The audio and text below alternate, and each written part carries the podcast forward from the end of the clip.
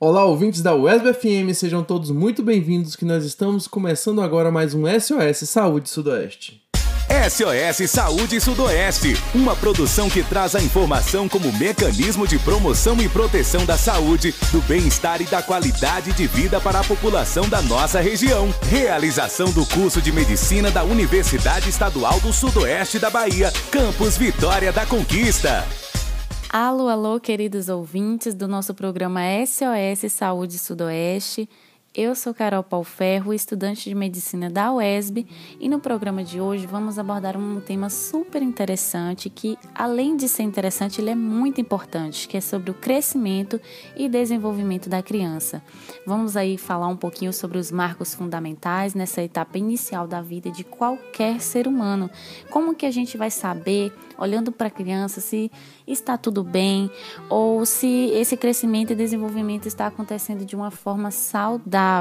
É justamente o que a gente pretende conversar um pouquinho aqui hoje. Se você também se interessou sobre esse tema, vem e fica aqui ligadinho com a gente porque o programa de hoje está imperdível. Olá, Carol. Olá, ouvintes da UESB FM. Aqui quem fala é Jó Luiz. Eu sou professor do curso de medicina aqui da UESB de Campos Vitória da Conquista e hoje nós vamos falar sobre crescimento e desenvolvimento na criança. Para falar sobre esse tema que é tão importante, a gente trouxe a doutora Verônica Cheles Vieira. Doutora Verônica, ela é médica, pediatra, é mestre em saúde coletiva e professora do nosso curso de medicina aqui da UESB do campus de Vitória da Conquista. Doutora Verônica, seja muito bem-vinda. Olá, pessoal. Oi, professor. E hoje o assunto é criança, desenvolvimento infantil. E por onde nós começamos? Vamos começar destacando a importância do acompanhamento da criança realizado pelo pediatra, que é conhecido como puericultura. E para que serve esse acompanhamento? Esse acompanhamento permite avaliar se a criança está se desenvolvendo de forma saudável, além de orientar aos pais quanto a diversos aspectos sobre a saúde dos seus filhos. Quantas vezes o responsável precisa levar a criança ao pediatra? A primeira avaliação pediátrica deve ser realizada quando o bebê tiver entre 7 a 10 dias de vida. As consultas subsequentes são realizadas mensalmente até os seis meses de vida, depois de seis meses a um ano a cada dois meses, e à medida que a criança vai desenvolvendo, o intervalo entre essas consultas vão aumentando, passando a ser anual a partir dos cinco anos.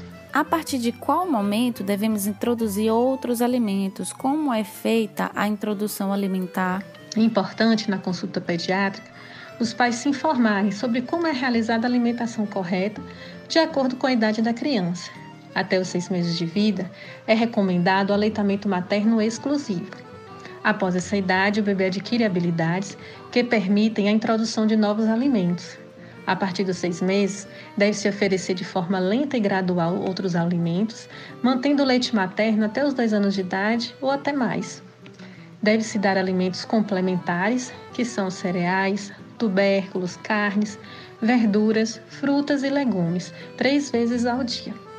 Orientamos que no início seja de consistência pastosa, na forma de papas ou purês, e gradativamente aumentando essa consistência até chegar à alimentação da família. E em relação aos horários? Deve ser oferecida sem rigidez de horários, respeitando-se sempre a vontade da criança. Que que tem na sopa do neném? Será que tem espinafre? Será que tem tomate? Será que tem feijão? Será que tem agrião? É um, é dois, é três. Que que tem na sopa do neném? Que que tem na sopa do neném? Será que tem rabanete?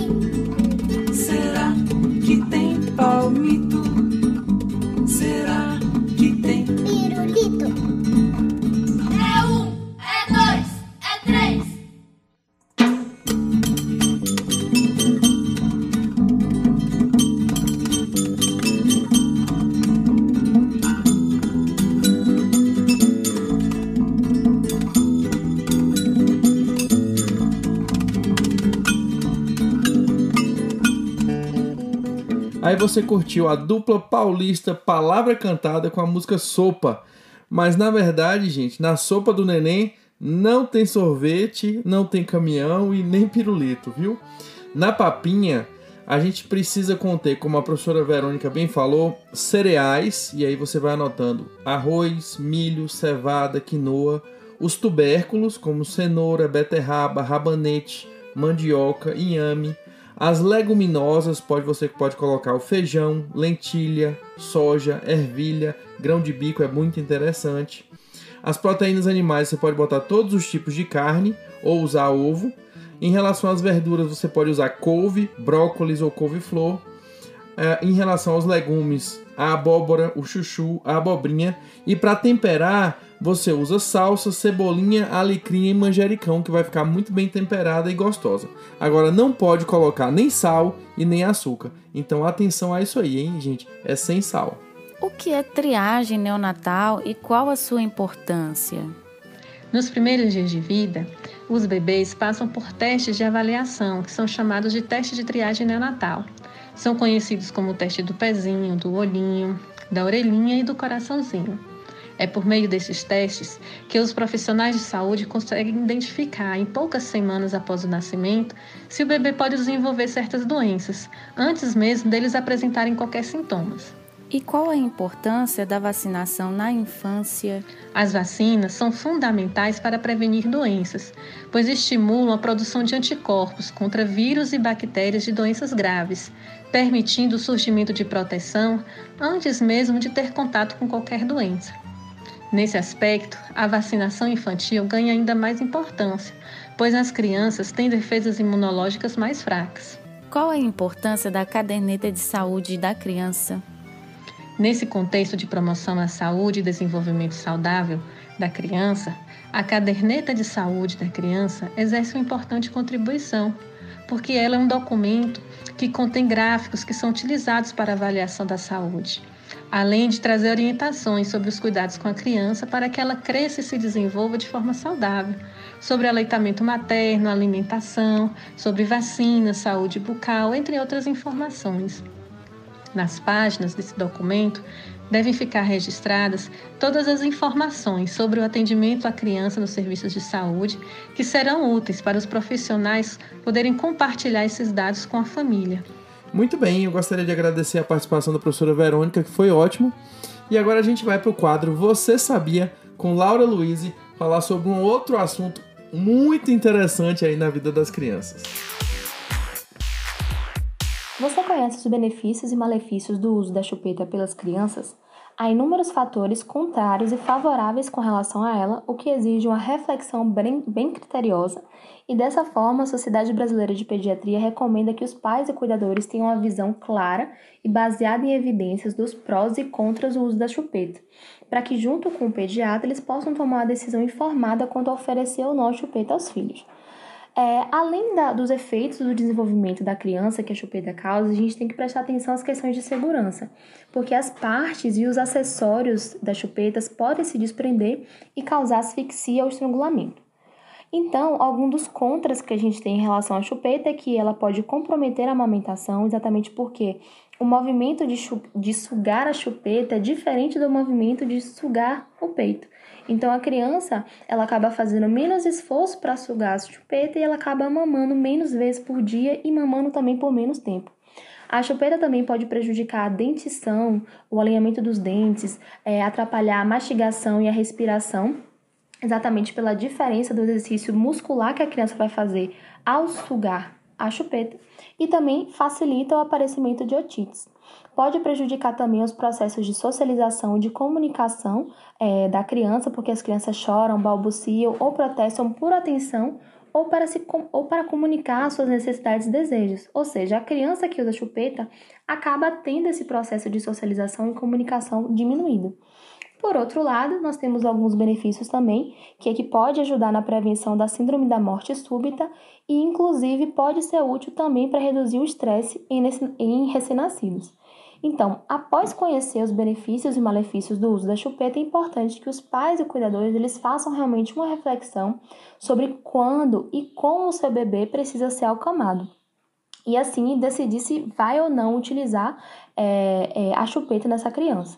E se a opção for por utilizar a chupeta, é recomendado que o seu uso seja limitado até um ano de idade e que sua introdução deve ocorrer após a amamentação estabelecida, ou seja, com o bebê mamando bem, ganhando peso por mais de duas semanas e a mãe sem fissuras e também sem dores no momento de mamar.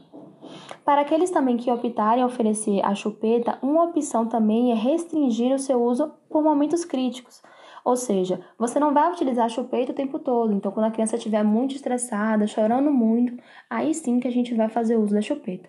Outra coisa também é que crianças em idades avançadas, como 7, 8, 10 anos, usar a chupeta nessa idade é um sinal de alerta. Então, os pais precisam, precisam procurar ajuda né, para saber o que está acontecendo com essa criança que ainda está em utilização da chupeta.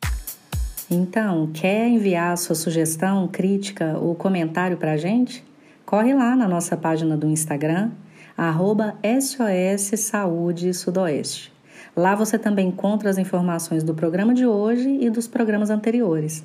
Agora, perdeu algum programa ou quer ouvir as músicas que tocaram durante a transmissão? Aí é no Spotify. Digita SOS Saúde Sudoeste e aproveite o podcast. No último programa, nós falamos sobre o Setembro Amarelo e a prevenção do suicídio. E hoje eu gostaria de abordar mais duas coisas sobre esse tema. As duas coisas não, não são sobre quem pede ajuda, mas quem está do outro lado. Então, você que está do outro lado, a pergunta é: será que eu escuto o pedido de ajuda? A primeira coisa, na verdade, a fazer é não esgote ainda mais quem já está esgotado. Se você está preocupado com a pessoa, pergunte se tem a ideia de aliviar a dor com o suicídio. Essa pergunta é importante. A gente não gosta de falar sobre o tema, mas a pessoa precisa de uma abertura para que ela possa falar e que ela possa sair daquela situação. E se houver essa intenção, você precisa procurar ajuda especializada. Vocês não têm que resolver isso sozinhos. Tem gente aí disponível e gente capacitada para ajudar a vocês. A segunda questão é o que a gente chama de positividade tóxica. Então as pessoas acham que dizer tem gente pior do que você e não se rende igual você tá aí. Ou você tem tanto e fica assim. Você deveria ser mais grato. Se você tivesse gratidão, não tava assim. Ou então isso é falta de Deus, isso é falta de fé. A gente acha que falar essas coisas aí pode colocar a pessoa para cima. Mas isso é exatamente o contrário, gente, porque a pessoa, ela já se sente super mal, ela perdeu o sentido, ela tá pensando em acabar a dor dela, exatamente cometendo o suicídio.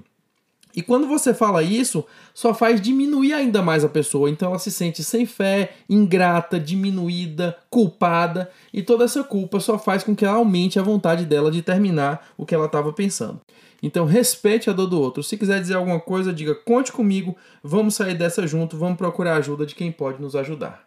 A gente vai para um rápido intervalo, não saia Estamos daí. de volta pela USB FM e agora você fica com um quadro de dicas para uma vida saudável.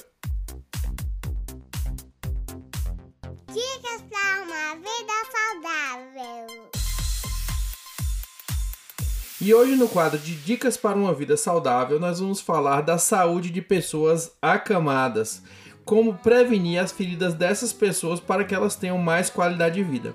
E para isso nós convidamos a minha amiga, a doutora Bianca Oliveira, que é médica, especialista, entusiasta e pesquisadora em medicina hiperbárica e também fundadora e coordenadora da Cicatrimed, que é o Centro de Tratamento Avançado de Feridas. Doutora Bianca, seja muito bem-vinda. Olá, é um prazer estar aqui com um amigo que admiro tanto e informando a população sobre um assunto tão importante. Verdade, muito importante, mas muitas vezes viu deixado de lado e gerando muito sofrimento para essas pessoas. Vamos falar então sobre lesão por pressão, as famosas escaras, que podem acontecer em diversos pacientes. Geralmente acontecem em pacientes que têm dificuldade de mobilização, têm uma dificuldade de mudança de posição. Isso acontece muito com pacientes que são acamados, né, que são restritos ao leito, e pacientes cadeirantes, por exemplo, né, que têm uma posição viciosa, como a gente diz, tem que ficar sentado na cadeira para exercer suas atividades. Então, o que, que é a lesão por pressão? É um dano na pele ou em tecidos mais profundos. Ela pode acometer também ossos e até músculos e acontecem devido à pressão das proeminências ósseas, que a gente fala que é o osso, em contato com aquela região por muito tempo. Esses pacientes, eles podem evoluir com feridas que sejam mais simples até as mais complexas. E como é que essas feridas começam? Como é que eu sei que elas estão começando? Geralmente a lesão por pressão, ela começa com uma hiperemia da pele. O que, que é uma hiperemia da pele? A pele fica vermelha. Você olha aquela região e essa região ela tende a ficar avermelhada. Acontece principalmente em região sacra, que é um pouquinho ali acima da, das nádegas. Acontece muito nos trocânteres, nessa parte lateral. E pode acometer, por exemplo, em cadeirantes, muito a região de isquio. E acontecem desde a parte da hiperemia da pele, a pele entra em sofrimento e ela pode evoluir. Evoluir para tecidos mais profundos, inclusive acometendo ossos e músculos, onde a lesão por pressão ela vira uma ferida complexa, difícil de cicatrizar. E qual a relação dessas escaras com o estado nutricional dessas pessoas? Um dos maiores é, problemas do paciente que desenvolve lesões por pressão é a desnutrição. Hoje nós temos uma nutrição específica para cicatrização e que ajuda muito esses pacientes acamados e que tem uma probabilidade de desenvolver lesões por pressão.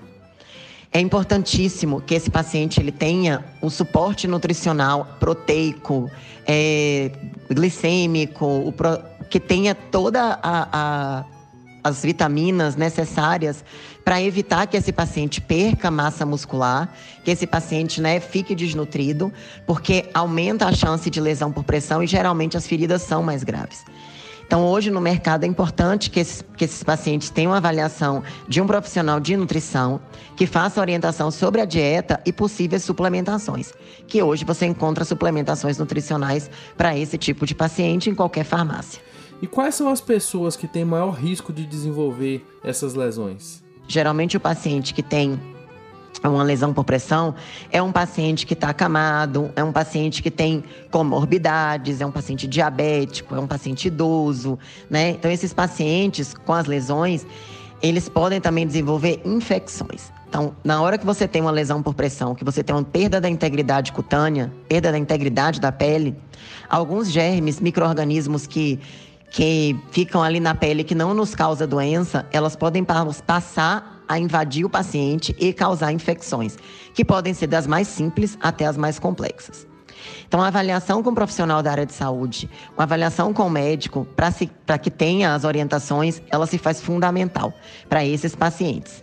As orientações, elas vão desde a parte de colchões especiais. Então, nós temos colchões pneumáticos e outros tipos de colchão que ajudam muito a diminuir essa a chance do paciente desenvolver lesão por pressão. O mais importante de, de tudo é mudar o decúbito do paciente, mudar de posição de duas em duas horas ou até de hora em hora. Não ficar em cima da lesão, então evitar ficar é, com o paciente na posição onde aquela área vermelhada ou aquela ferida fique em contato com o colchão. É, os curativos adequados, é importantíssimo a gente identificar em que fase está a ferida e ter os cuidados com os curativos adequados. Analgesia para esse paciente, essas lesões costumam ser muito dolorosas, então precisa pensar que esse paciente muitas vezes ele não consegue é, dizer né, a, o nível de dor que ele está sentindo. Então é importante pensar na analgesia, de, na analgesia desse paciente, uma analgesia regular. E o risco de novas lesões. Então, esse paciente ele tem que ser avaliado diariamente. Tem que olhar na hora que mudar a posição, olhar se tem hiperemia, se já tem algum tipo de ferida. A hidratação da pele ela é fundamental também nesses pacientes e tratar precocemente. Então, identificou que o paciente tem uma lesão grau 1, tem uma hiperemia, tem uma ferida, entrar com os tratamentos adequados para evitar complicações. Curativos hiperbárica podem ajudar nesse paciente, evitar que complique e até tratar as lesões mais graves. O cuidado, ele começa no hospital, com a conscientização da família e a conscientização da equipe. Doutora Bianca, muito obrigado, sua participação foi realmente excelente as dicas foram ótimas e a gente tem que sempre conversar sobre esse tema mesmo, porque a gente só lembra de saúde pensando naquela pessoa, mas os nossos velhinhos, os nossos acamados, eles também precisam ter mais qualidade de vida, eles também precisam ter mais saúde e a prevenção de ferida nesse caso é extremamente importante. Muito obrigado pela participação.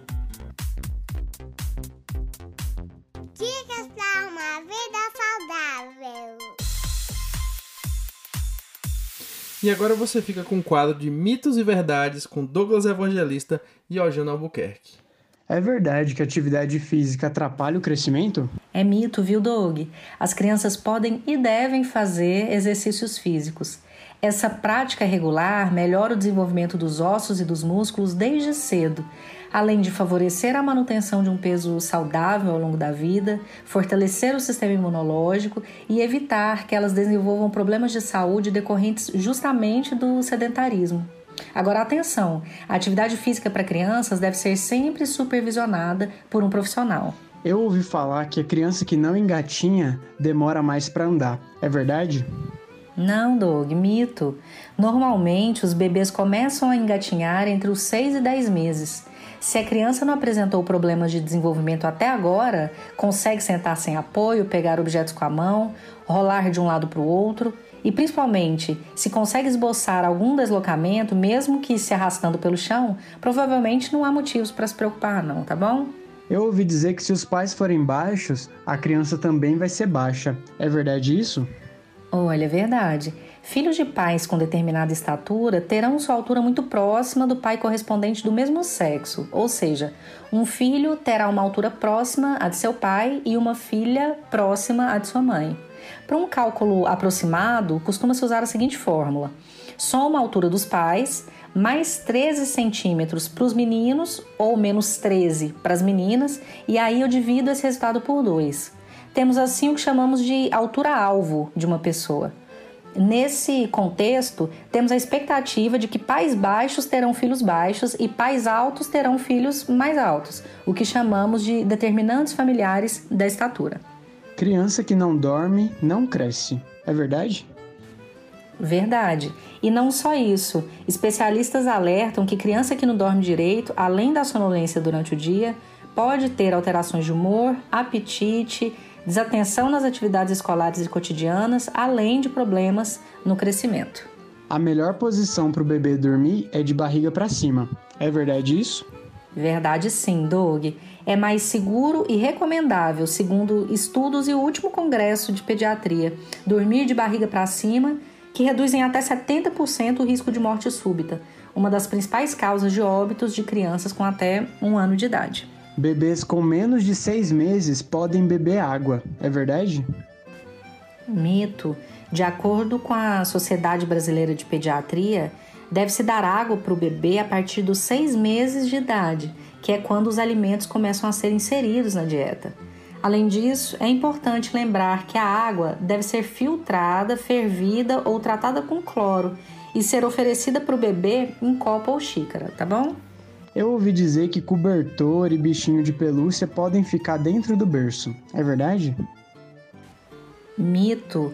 Os pediatras recomendam muita cautela com a colocação no berço de qualquer bichinho de pelúcia ou brinquedo fofinho que possa obstruir as vias respiratórias do bebê ou até ser engolido sem querer no meio da noite. Hoje em dia, existe até indicação de que se não use mais os protetores ao redor do berço, para evitar qualquer risco de sufocamento ou de que a criança acabe ficando presa. E os andadores não atrapalham o crescimento e desenvolvimento do bebê. É verdade isso?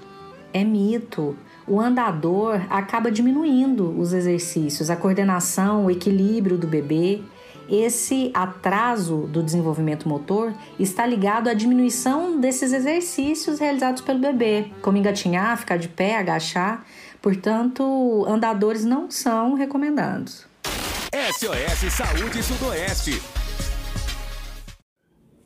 Olá, ouvintes da Rádio ESB, aqui quem fala é Laura Luiz e a indicação de hoje é um livro chamado Menina Bonita do Laço de Fita. Era uma vez uma menina linda, linda, os olhos dela pareciam duas azeitonas pretas daquelas bem brilhantes. Os cabelos eram enroladinhos e bem negros, feitos fiapos da noite. A pele era escura e lustrosa, que nem pelo da pantera negra quando pula na chuva. Para o coelho, a menina era a mais linda que ele tinha visto em toda a vida. Seu desejo era ter uma filha pretinha e linda como ela. O coelhinho, bem branquinho de olhos vermelhos e orelha cor-de-rosa, passa o livro inteiro tentando ser pretinho igual a menina bonita do laço de fita. Ele segue a história toda perguntando à menina: Menina bonita do laço de fita, qual é o teu segredo para ser tão pretinha? E ela, a cada página, inventa nova historinha: que caiu na tinta preta, que tomou muito café ou que comeu muita jabuticaba. Uma vez, quando o coelhinho perguntava, a mãe da menina presencia e responde: arte de uma avó preta que ela tinha. Assim, o coelhinho entende que a cor da menina vinha de sua família. O livro infantil foi publicado no ano de 1986 com o objetivo de se aliar na construção de uma sociedade de respeito à diferença e traz representatividade em um momento em que isso não era muito discutido. Esse é um livro indicado para todas as idades. Gostou da indicação? Então não deixe de procurar essa boa leitura para você e suas crianças. SOS Saúde Sudoeste. E aí, está curtindo o nosso programa SOS Saúde Sudoeste? Se você ficou com alguma dúvida, quer mandar alguma sugestão ou quer conhecer quem está apresentando o nosso programa, você pode nos acompanhar nas redes sociais. Siga nossa página no Instagram, arroba SOS Saúde Sudoeste e chama a gente lá. É isso mesmo, Carol. E vocês podem inclusive sugerir temas que a gente discute aqui para vocês. Muito bem, eu queria chamar agora Jonatas para dizer pra gente o que é que vai ter no próximo programa da próxima segunda-feira. Nosso próximo programa iremos falar sobre obesidade e desnutrição. Vocês têm alguma dúvida, alguma pergunta? Então, se preparem, porque semana que vem está incrível. Nos vemos lá. Muito bem, como o programa hoje foi prioritariamente sobre criança, o desafio da semana é para reduzir o tempo de tela. Então, essa semana, tente brincar com seu filho sem celular, sem TV, sem tablet. Brinque no chão, seja criativo. Vale mais o tempo junto sem tela para atrapalhar do que a brincadeira propriamente dita. Muito bem, nós vamos ficando por aqui. Esperamos que vocês tenham gostado do programa, que tenha tido informações úteis para vocês. E a gente espera vocês na próxima semana com mais um SOS Saúde Sudoeste.